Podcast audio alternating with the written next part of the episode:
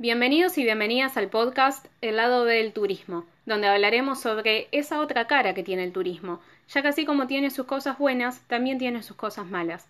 Te invito a que conozcas el lado B y te preguntes qué cosas tenemos que empezar a cambiar.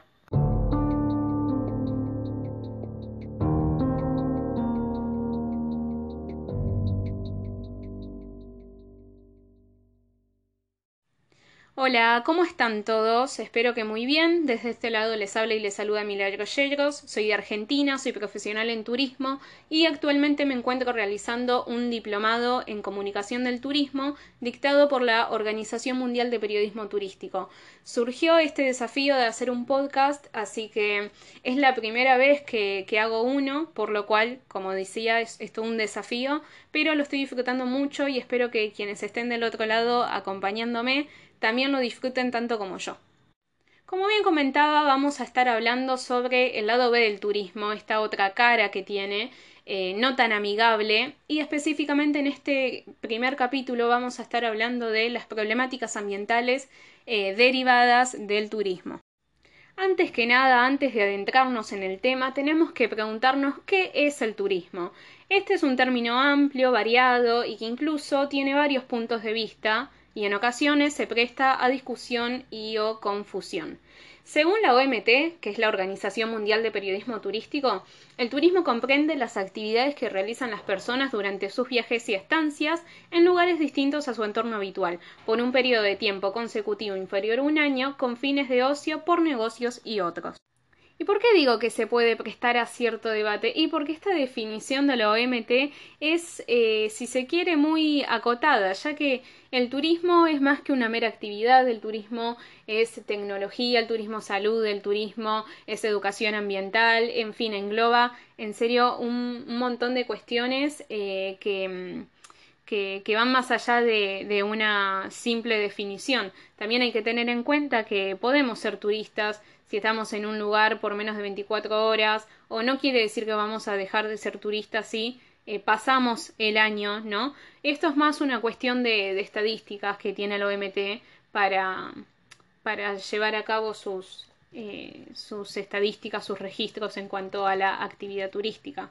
Eh, pero el turismo, si, si, lo tenemos que definir de forma breve, es un fenómeno social eh, tanto los profesionales, eh, los turistas, el gobierno, eh, la comunidad local, todos aquellos que se encuentran involucrados en la actividad turística, hacen al turismo. Es una construcción social y incluso la, terminología puede ir mutando. Y al decir que es un fenómeno social, hay que tener en cuenta, obviamente, que se da el turismo por y para las personas y ocurre una relación y un intercambio entre personas, ya sea en una agencia de viajes, cuando el turista llega a cierto destino y se encuentra con la comunidad local, sí. Por lo que podemos decir que sin personas no habría turismo, ya que, como mencionamos, es un fenómeno social. Por otra parte, tenemos que preguntarnos qué es un problema ambiental. Ecología Verde lo define como una alteración o modificación negativa sobre los sistemas naturales del planeta. Por tanto, un problema ambiental que puede ser local o llegar a ser global siempre empieza por algún tipo de impacto negativo en la naturaleza. Algunos de estos ejemplos que tenemos son las industrias, el derrame de petróleo, eh, las compañías mineras, la deforestación. Sí, y tenemos muchas de estas problemáticas ambientales que están derivadas del turismo o relacionadas al turismo. Ahora bien, ¿cómo es que se encuentran el turismo y los problemas ambientales? En los impactos del turismo de Tomás Franco Aliaga y Óscar García Guillén se señala que uno de los impactos generados por el turismo es en el medio ambiente. En la página 50 de dicha publicación dice el turismo es una consecuencia del desarrollo económico y del estilo de vida. Detrás del fenómeno hay un planteamiento hedonista, o sea, eh, el término de hedonista se, se refiere a la búsqueda de placer y bienestar, y continúa que da prioridad al consumo y al disfrute del entorno sin preocuparse por los ritmos de la naturaleza, por la renovación de los recursos y por la estética del medio. En nuestra sociedad moderna tenemos este problema ¿no? de usar y tirar, eh, que es obviamente súper, súper grave para, para, el planeta y estas eh, actividades modernas que tenemos, eh, como, como, el hacer turismo, eh, muchas veces eh, se hace de, una mala forma y no se piensa realmente en, en los impactos negativos que, estamos dejando. Pero incluso mucho antes, desde eh, la colonización, ya, ya se utilizaban estas formas de arrasar con todo, ¿no? El, saquear los recursos, el tema de la casa. Así que tenemos una larga historia en la cual nosotros le, le debemos mucho a nuestro medio ambiente.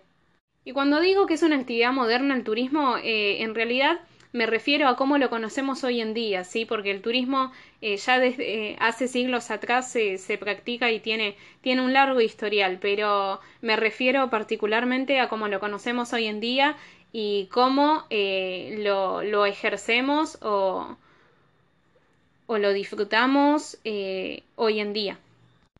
Y ahora quisiera mencionar algunos impactos negativos contribuidos por el turismo. Eh, si bien comentaba las industrias, el tema de las compañías mineras, el tema de la deforestación, eh, el turismo puede tener eh, mayor o, menor implicancia en, en alguno de, esos puntos, pero específicamente quiero centrarme en, en, otros puntos que uno dice, sí, estos definitivamente pueden, pueden estar derivados del turismo y, el turismo lo, afecta de, cierta forma. Eh, por ejemplo, el turismo contribuye al aumento del consumo del suelo, el agua y la energía, contribuye a la destrucción de paisajes con la eh, creación de nuevas infraestructuras. Esto se da, por ejemplo, eh, en, las, en las grandes playas, ¿no? Que la ciudad se termina comiendo ese paisaje natural, el aumento de la producción de residuos y aguas residuales, alteración de los ecosistemas, flujos de población hacia las zonas de concentración turística, aumento de los incendios forestales, eh, a todo esto lo acompañan eh, los flujos turísticos que contribuyen al cambio climático, a las lluvias ácidas y a la formación del ozono troposférico. Esto último se da por la presencia de, los transportes aéreos y las carreteras em, que emiten enormes cantidades de dióxido de carbono, óxido de nitrógeno y otros gases contaminantes. Este último punto para mí eh, es uno de, de, los más importantes porque desde mi punto de vista es, uno, es una de las causas que más eh, afecta al, medio ambiente eh, que, que, tenga que ver con el turismo. Piensen que millones de personas se mueven durante, durante un año a cierta cantidad de, lugares para hacer turismo. Entonces, todas estas personas consumen en el lugar, todas estas personas utilizan esos recursos de la población local como agua, energía, eh, eh, compiten por el espacio territorial, eh, también se, se, mueven en transportes y todo esto genera enormes daños a nuestro medio ambiente y también contribuye a la pérdida de biodiversidad de forma directa o indirecta. Esto que decíamos de los incendios forestales eh, causa la pérdida de especies. Una ruta en el medio de una selva, por ejemplo, eh, está contribuyendo a competir por ese espacio con otras especies, eh, contribuye al atropellamiento de fauna, en fin, podemos nombrar un montón de cosas y hay un montón de cosas que no estoy nombrando seguramente eh, que se ven afectadas directa o indirectamente por el turismo.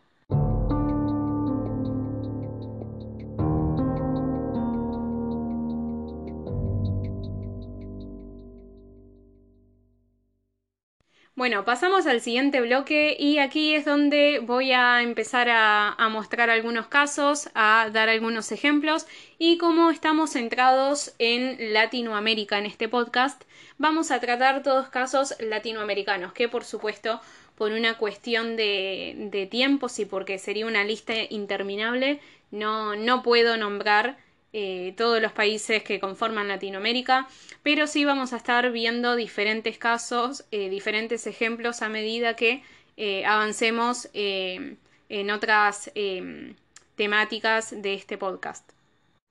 Y bueno, para comenzar, me gustaría mencionar un caso de aquí de mi país, en Mendoza, y tiene que ver con Caverna de las Brujas. Caverna de las Brujas es una reserva natural protegida que eh, se encuentra en la localidad de Bardas Blancas eh, y pertenece al distrito de Río Grande del departamento Malargüe en la provincia de Mendoza, como bien mencionaba. Eh, sus ambientes de sedimentación se desarrollaron durante los periodos Jurásico y Cretácico, y por esto la misma presenta decoraciones con diferentes elementos llamados esperiotemas. Su particular cavidad kárstica hace que esta sea una de las principales ofertas turísticas de, Malargüe, pero por dicha actividad turística también ha sido afectada. En una nota de National Geographic llamada Cuevas de, eh, de, Argentina amenazadas por minería y turismo, informa que incluso las actividades que parecen inofensivas, como lo es pasear por las cuevas, puede dañar mucho a la ecología subterránea. Hay especies que se han adaptado a vivir bajo condiciones específicas de oscuridad, de humedad y de temperatura de estos ecosistemas subterráneos, como los murciélagos, los peces, los insectos, las arañas, entre otros. Gabriel Redonte es un matemático y geógrafo de Buenos Aires que explica que con cierta cantidad de luz y el calor de las lámparas y cuerpos humanos, así como eh, otras actividades humanas, la temperatura de la cueva puede aumentar. Incluso el aumento de 1.1 grados Celsius ya es suficiente para matar algunas especies de, las cuevas o las cavernas. Eh, por otra parte, los visitantes también generan corrientes de aire y esto desencadena en la dispersión de hongos eh, parasitarios y otros microorganismos exóticos.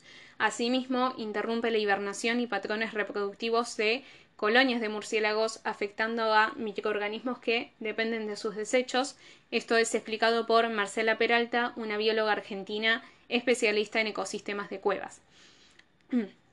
A mí esto me, llama mucho la atención, ¿no? Como de algo tan chiquito, de algo eh, tan inofensivo para nosotros como una simple y leve corriente de aire puede causar tanto a lo que es el, ecosistema, a lo que son las especies de una cueva. Eh, es fascinante y, preocupante al mismo tiempo. Eh, también en otros tiempos la falta de protección legal contribuyó a que muchos de los sistemas principales de cuevas de Argentina hayan sufrido eh, daños irreparables. Por ejemplo, en los años 90, en Caverna de las Brujas, compañías turísticas instalaron generadores, cables eléctricos, escaleras de acero eh, y todo esto dio como resultado que el agua eh, estancada se, se oxidara y que las escaleras contaminaran la cueva. Una vez más, como bien decía, cosas que parecen insignificantes para nosotros, si no se tienen en cuenta, si no se estudian previamente, si no se planifican, pueden desencadenar en cosas catastróficas. Nos vamos más al norte y quiero eh, mencionar eh, el caso de cataratas del Iguazú, tanto del lado argentino como brasilero. Aquí eh, hay dos cuestiones particulares que a mí me llaman mucho la atención. Una tiene que ver con la alimentación eh, con comida industrializada de la fauna eh, y este acercamiento que tienen los animales hacia las personas. Se supone que son animales eh, salvajes que sin embargo están acostumbrados a ver a, los visitantes acercarse. Los visitantes no son conscientes de que no se les puede dar comida industrializada porque no es bueno para ellos y además hacen dependientes a estas especies que tendrían que por supuesto, buscar eh, alimento por sus propios medios. Y otra cosa que me llama la atención de Cataratas es eh, los paseos en helicóptero del lado de Brasil. Del lado argentino están prohibidos los vuelos en helicóptero por eh, los daños que, medioambientales que, esto mismo genera. pero bueno, del lado brasilero se continúa haciendo. Y esto no es solo grave por los contaminantes como los gases tóxicos y, los residuos que deja eh, este tipo de transportes, sino que también con los ruidos eh, afecta a la fauna local. Nos vamos para Colombia para mencionar el caso de la pintura de, unos barcos que afecta en la reproducción de los caracoles marinos. Según un informe de la Universidad Nacional de Colombia, que fue divulgado en marzo de 2016, el sexo de los caracoles marinos es afectado por un componente de la pintura utilizada en los barcos señalan que se ha, comprobado el efecto contaminante de estas pinturas en el entorno marino costero debido a una malformación que sufren las hembras de la especie Nucella lapilus, que es una especie de caracol. El tributo de estaño, eh, que es representado como TBT, está prohibido por la Organización Marítima Internacional desde el 2013, ya que eh, altera el comportamiento hormonal del caracol y evita que pueda regular su, testosterona, dijo Néstor Campos, el director del Centro para el Estudio de Sistemas Marinos de la Universidad y director del estudio.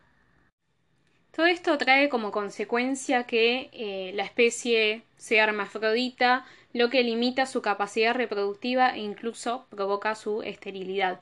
Entre otras especies afectadas por el TBT, los científicos identificaron a las ostras, vertebrados acuáticos y moluscos.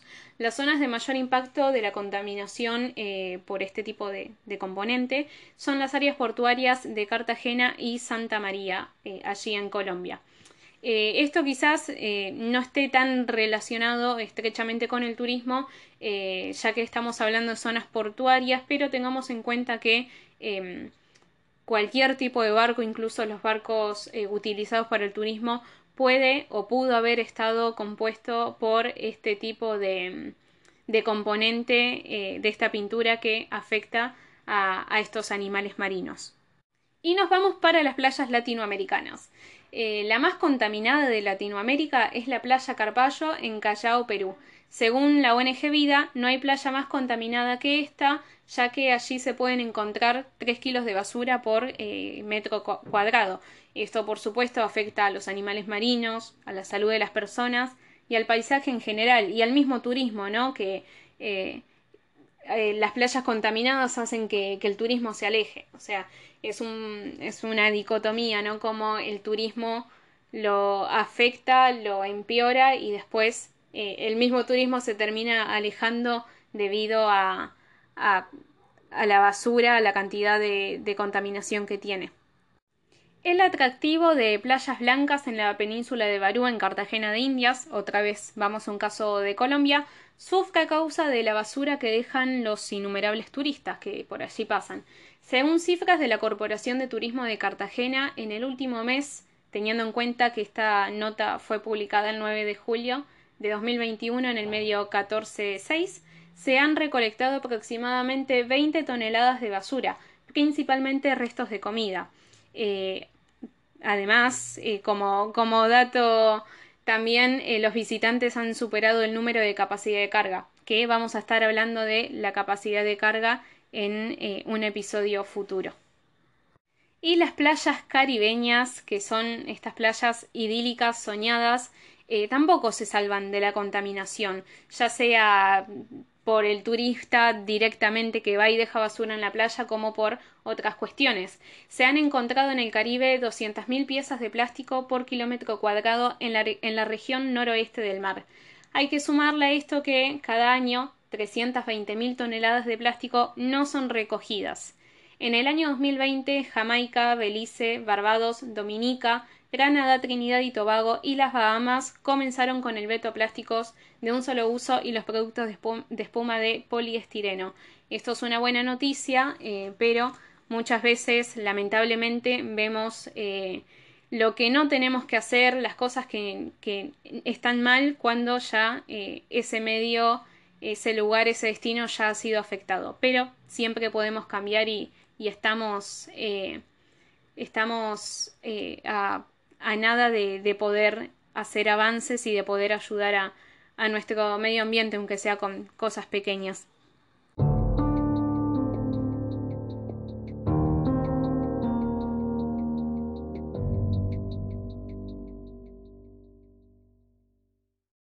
Y bueno, el turismo, así como otras actividades que forman parte de nuestra cotidianeidad, eh, generan impactos negativos en el medio ambiente y en otros ámbitos Em, podemos tener, eh, sin embargo, la esperanza de un futuro mejor si somos turistas y ciudadanos más responsables y más respetuosos con el medio en el que estamos insertos. Y para ello es importante entender qué es el desarrollo sostenible. Y en el informe eh, Brundtland se define de forma clara y concisa al desarrollo sostenible de la siguiente manera. Está en manos de la humanidad asegurar que el, que el, desarrollo sea sostenible, es decir, asegurar que satisfaga las necesidades del presente sin comprometer la capacidad de las futuras generaciones para satisfacer las propias. Y para que tengamos un desarrollo y un turismo sostenible es necesario que nos basemos en los tres pilares fundamentales que son el económico, el social y el medioambiental. Esto es eh, súper importante recalcarlo ya que si planificamos eh, un destino turístico o cierto proyecto turístico eh, pensando en uno de estos tres pilares y dejando relegados a los otros, vamos a estar cometiendo un gran error. No podemos eh, fijarnos en el rédito económico que nos pueda traer cierto destino, sino nos vamos a eh, fijar en las consecuencias sociales y medioambientales que el mismo va a traer. Por ello es importante una buena planificación y es importante pensar en lo global, pero actuar en lo local. Esto quiere decir que es más fácil si se trabaja el turismo desde cada propia localidad y no de forma generalizada. Eh, de esta forma, me parece eh, que, cada localidad va a saber eh, mejor cómo trabajar y, va a poder tener un mayor y mejor control sobre eh, su, su localidad, sobre su destino turístico.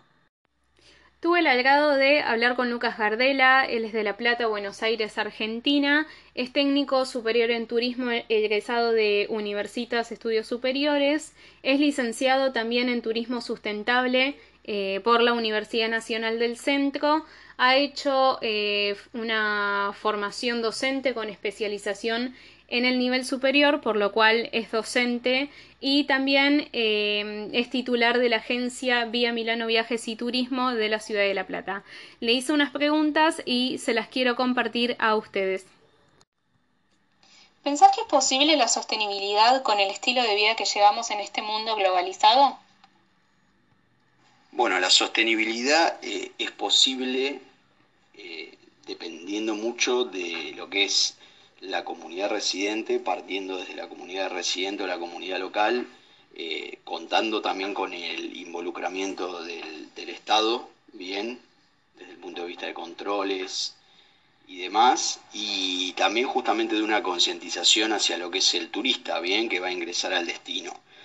Eh, tenemos ejemplos de países en los cuales la sostenibilidad es, un hecho concreto, como por ejemplo en Costa Rica, donde tienen más del 60-70% del país declarado áreas naturales protegidas y donde se realizan prácticas vinculadas con el turismo alternativo y que tienden a lo que es un desarrollo sostenible o sustentable del, del país y de los diferentes destinos. Entonces, bueno, hay ejemplos en los cuales podemos sostenernos y podemos tener confianza de que puede llegar a, generarse la sostenibilidad desde el punto de vista turístico, más allá de estar en un mundo globalizado y, en, el cual la información circula cada vez más rápido. Pero bueno, hay ejemplos que nos demuestran que sí es posible, eh, se tiene que dar una serie de, de, elementos como creo que son estos, ¿no? Una, una relación entre comunidad local, Estado y turistas, eh, teniendo en claro hacia eh, ah, teniendo en claro cuál es el modelo de desarrollo turístico que eh, se pretende alcanzar en el lugar. ¿Qué recomendaciones nos podés dar para que cuando visitemos un destino no lo impactemos negativamente o lo hagamos lo menos posible? Bueno, yo creo que en realidad no soy el más indicado para dar recomendaciones porque considero siempre que la comunidad local es la que más conoce el destino, la que más conoce el lugar y la que más puede concientizarnos sobre cómo debemos actuar y comportarnos cuando visitamos un lugar. Bien, eh, sí, obviamente podemos eh, realizar pequeñas acciones eh, partiendo del sentido común, por ejemplo, el hecho de el manejo de los residuos, bien, el tema de tratar de conservar la higiene, la limpieza cuando visitamos un lugar, el hecho obviamente de tratar de no destruir recursos naturales eh, que estamos eh, utilizando en el momento de llevar a cabo una actividad turística, bien, eh, más más que nada ese tipo de, aspectos vinculados con una cuestión de sentido común y de preservación, pero yo creo que el, residente y la comunidad local es el que mejor nos puede concientizar y capacitar eh, sobre qué medidas tenemos que tener en cuenta o qué cuidados para lo que es la conservación tanto del recurso que estamos utilizando como del destino al cual vamos a visitar.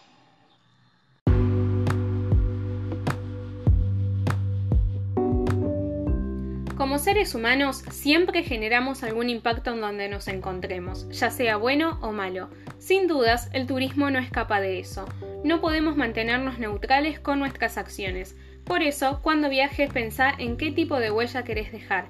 Sea un turista que aporte, sea un turista consciente, sea un turista que promueva el respeto y la diversidad. Nos vemos en un siguiente capítulo de El lado B del turismo.